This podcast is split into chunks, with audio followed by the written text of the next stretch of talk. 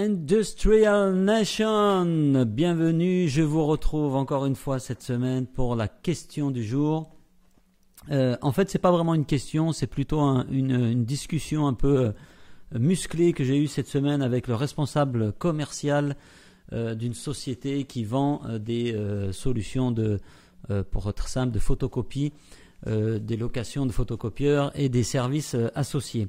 Donc ce monsieur euh, m'expliquait que pour lui le marché était tellement concurrentiel localement en particulier sur la région dans laquelle il se situe qu'il ne voyait pas trop comment des stratégies de contenu allaient lui permettre de générer des leads et de se différencier par rapport à ses concurrents qui sont très implantés.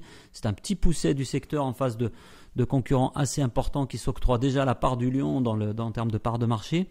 Et donc pour lui, il voyait mal euh, comment il pouvait apporter euh, euh, des contenus sur des produits qui finalement sont aujourd'hui devenus des commodités. En résumé, et là-dessus je pense qu'il n'a pas tort, quelqu'un qui a besoin d'un photocopieur ou de changer son photocopieur, voilà, il va pas forcément euh, se poser tout un tas de questions et peut-être qu'il va directement taper dans Google euh, société vendant des photocopieurs. Enfin, je sais pas quel terme exact est après. voilà ce que je lui ai un peu répondu. Je pense que produire des contenus dans ce cas-là, c'est possible et c'est important. Pourquoi? Vous avez une petite part de marché aujourd'hui. Vos concurrents ne font pas ce type de contenu. Donc en produisant des contenus centrés sur la façon dont vous pouvez aider vos clients, exemple si vos clients sont des cabinets d'avocats qui sont très consommateurs d'impression, de, euh, qui impriment beaucoup, vous pouvez leur donner tout un tas de conseils sur la façon d'optimiser les coûts d'impression, sur la façon de, choisir un prestataire euh, par rapport à, aux photocopieurs ou aux multiples photocopieurs, leur donner des conseils sur les solutions à mettre en place s'il y a plusieurs bureaux euh, répartis par exemple dans la région. Donc vous avez plein de choses à leur apporter comme conseil. Et la grande euh, opportunité, c'est que vos concurrents aujourd'hui ne le font pas, ça c'est clair. Tout le monde est centré sur le produit et sur le type de contrat. Euh, vos concurrents ne produisent pas de contenu de ce type, donc vous allez pouvoir de cette manière vraiment vous différencier. Et ça, c'est quelque chose d'important quand on vend des produits de base, quand on vend des produits qui sont aujourd'hui des commodités.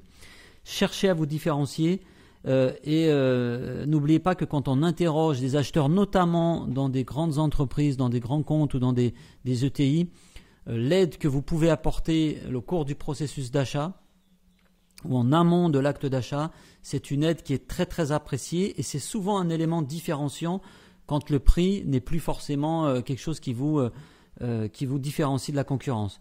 Ce qu'il faut retenir, c'est ce qu'on appelle Thomas. Thomas, c'est top of mind awareness, c'est-à-dire que comment vous faites pour rester toujours au top dans l'esprit de votre audience potentielle, de vos clients potentiels. Vous ajoutez à ça de la crédibilité grâce à la qualité des contenus que vous, avez, vous allez produire et une forme de réciprocité parce que ce n'est pas un échange dans un seul sens où vous vendez un service ou un produit, mais c'est aussi euh, de l'aide que vous apportez gratuitement à travers les contenus, à travers les outils que vous mettez en place sur votre site internet. Différenciation, Thomas, réciprocité, crédibilité, ça c'est la garantie de vous distinguer, d'être remarqué, et donc c'est la garantie de grignoter des parts de marché sur vos concurrents là où le marché peut effectivement être déjà relativement restreint. Donc n'oubliez pas de définir des objectifs euh, SMART, ça je l'ai déjà dit dans d'autres vidéos. Posez-vous des objectifs précis et réalistes.